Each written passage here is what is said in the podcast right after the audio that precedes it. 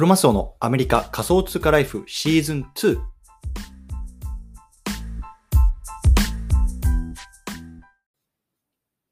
皆さんおはようございます。アメリカ西海岸在住のクロマスオです。今日は2月22日火曜日ですね。皆さんいかがお過ごしでしょうか？今日も早速聞くだけアメリカ仮想通貨ライフ始めていきたいと思います。よろしくお願いいたします。さて、今日なんですけれども、今日のテーマは自分の時給を知っておく知っておくべき理由とその方法ということでね、ちょっと時間術に関するね、話をしていきたいなと思います。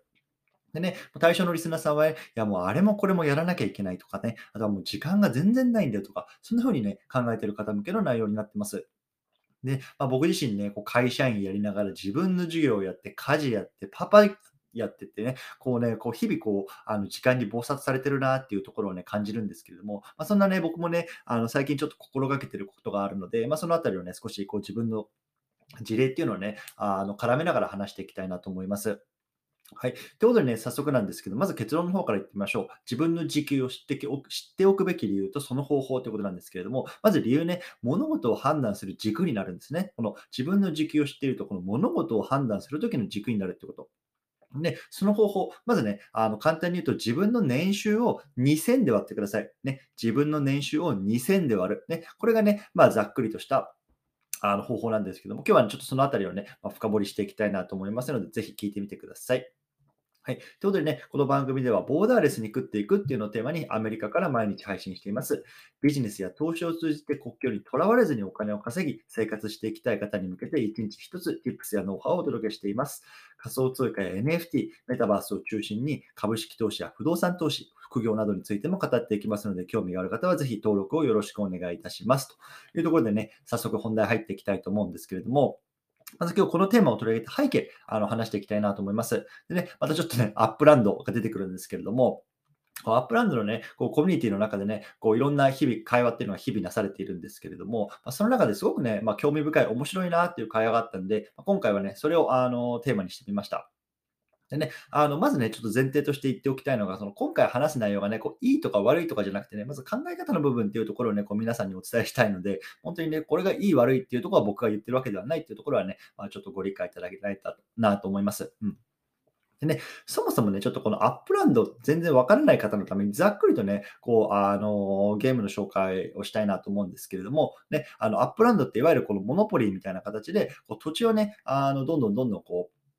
買っていくっていうようなゲームなんですけども、土地を持ってるだけだとダメなんですよ。うん。ね、そこにこう家を建てていかなきゃいけないんですね。そう。でね、その家を持っていると、その家でね、この NFT を売ったりとかね、今後ビジネスができるようになるっていうのがね、まあ、ここのいわゆるメタバースっていう中で面白いところなんですね。そう。ね、土地だけではダメで、家がないといけないと。でその家がね、このビジネスとして使えていくってところが、まずこのゲームの大前提として覚えておいてください。うん。でね、その家を建てるためにね、その建設力っていうのが必要なんですよ。建設力。うん。ね。で、この建設力を高めるための方法っていうのがいくつかあるんですけども、そのうちの一つがね、このアップランド内でね、こうトレジャーハントって呼ばれるイベントで、まあ、いわゆるね、こうお宝をゲットするんですね。このお宝をゲットできれば、この建設力が高まるんですよ。で、これがね、いわゆるまあゲームなわけですよ。うん。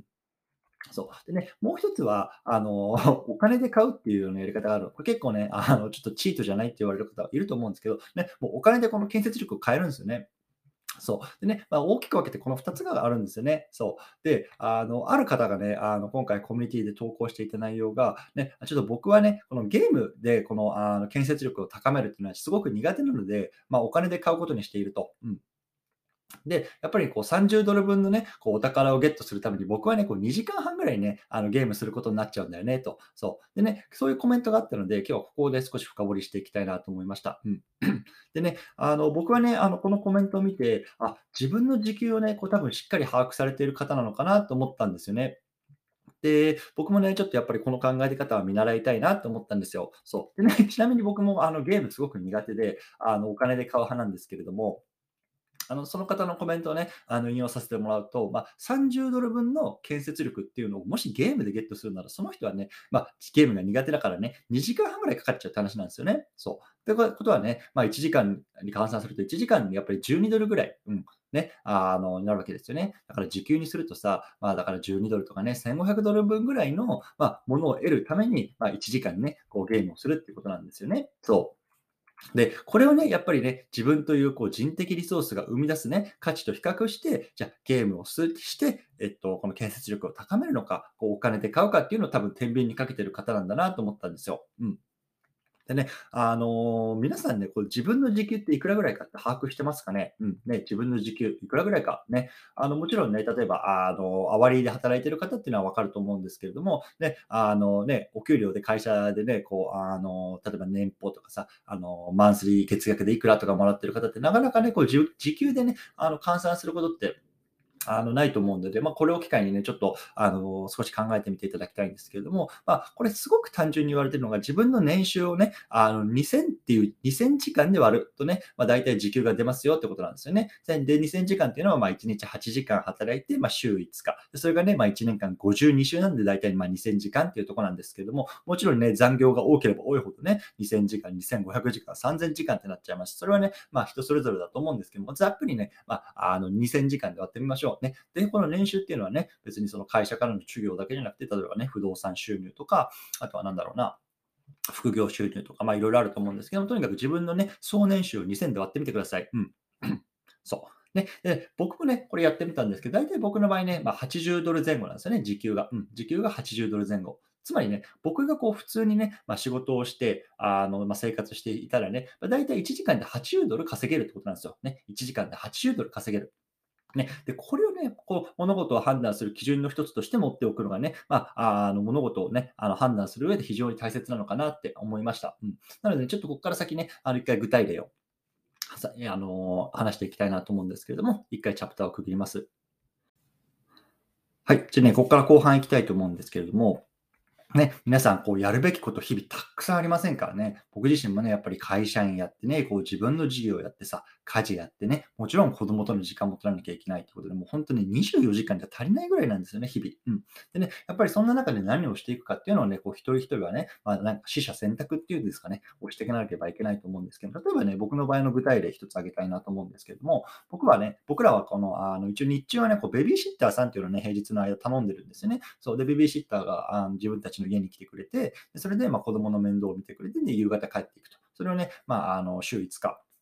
まあ、頼んでるんですけれども、大体ね、あの、このベビーシッターさんの方の時給っていうのが22ドルなんですよね。22ドル。ね。えー、まあ、皆さん考えていただきたいんですけれども、時給22ドルで1日8時間働いてもらって、それが週5日。ね。大体まあ1ヶ月4週間ぐらいですけど、まあね、本当に月にね、あの計算するとやっぱり2000ドル以上、もう20万、25万ぐらいね、あの、このベビーシッターさんに払ってるんですよね。ぶっ飛ぶ。うん。で、あの、もちろんね、こう日米であの物価の違いあの違いっていうのがあるので、まあ、あの、これだけ聞くと日本にね、あの日本の感覚で言うと、やばい、めちゃめちゃ高いなと思うと思うんですけれども、まあ、そこはね、まあ、物価の違いとかがあります。で、まあ、やっぱりこれだけ聞くとすごい高いですよね。こうベビーシッター雇うだけで、まあ、月にね、25万ね、飛んじゃうってこと。これね、本当にもったいないなってね、あの僕も最初考えてたんですけれども、でもね、少し考え方を変えたんですよね。そう。でね、あの、さっき言った通り、僕の時給っていうのは、だいたい今80ドルぐらい。で、まあもちろん妻も働いてるのでね、まあ、あの、あのもう少しあるかなと思うんですけども、あのね、その80ドルの時給の中で、まあね、22ドルを払うとか十分ね、賄える範囲だなって僕はあの考えたんですよね。そう。でむしろね、この22ドルをこうベビーシッターさんにお支払いして、できた時間でね、この自分の能力であったりとか、時間っていうところで、を投下して新たなこうビジネスを生んだりとかね、まあ、あの仕事をすることによって、まあ、さらにお金を生むことに使えるっていうのがね、あのマインドチェンジをしたんですよね、ある段階で。うんそう。でね、あの、これがまあ一つの例なんですけども、あとはね、例えば家電とかね、もうそういうところもね、もういかにね、どう、あの、家事の時間を減らすかっていうところにね、こう、あの、まずね、こう資資産をね、こう投下したんですよね。例えばね、あの、僕は、もう最近この1年半、1年ちょっとぐらいかな、あの、ルンバっていうね、あの、電動掃除機っていうんですか、あの、本当スイッチ押したらね、もう全部自動でやってくれるやつをね、あの、使ってます。で、これ最初買った時ね、500ドルとかしたんですよ、結構高い。で、高えなと思ったんですよね。あの、掃除機にね、5万、6万って、まあ、アホだなって、まあ、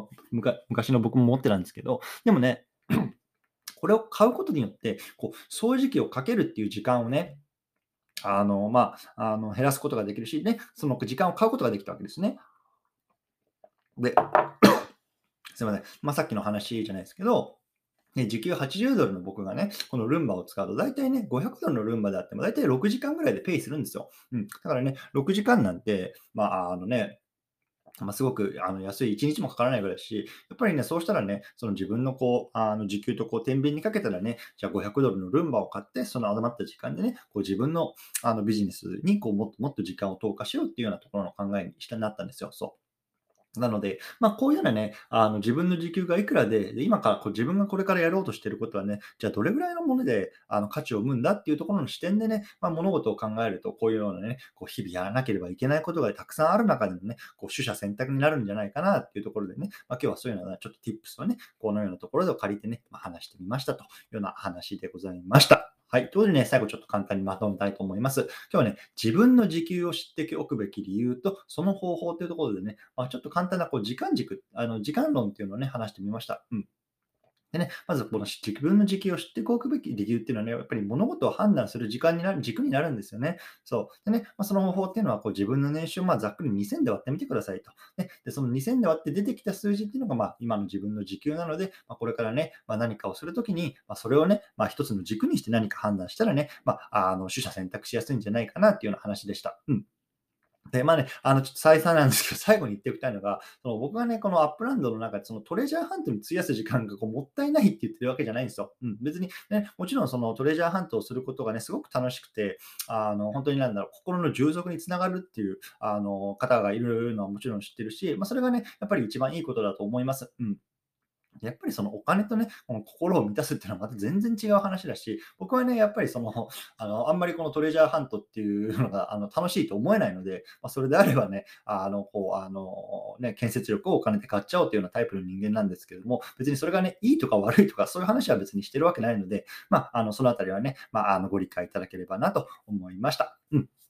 はい。ということでね、まあ今日はこの辺りにしたいと思うんですけども、最後合わせて聞きたいなんですけども、今日は合わせて聞きたいはね、皆さんは一番投資しているものは何ですか？というようなテーマで話した回があります。うん。皆さんは一番投資しているものは何ですか？ね、あの、時間なのか、何なのかね、あの、いろいろあると思うんですけども、まあその辺りの話をね、サクッと話している回があるので、もし興味がある方は合わせて聞いてみてくださいというところで、今日はこの辺りにしたいと思います。お疲れ様です。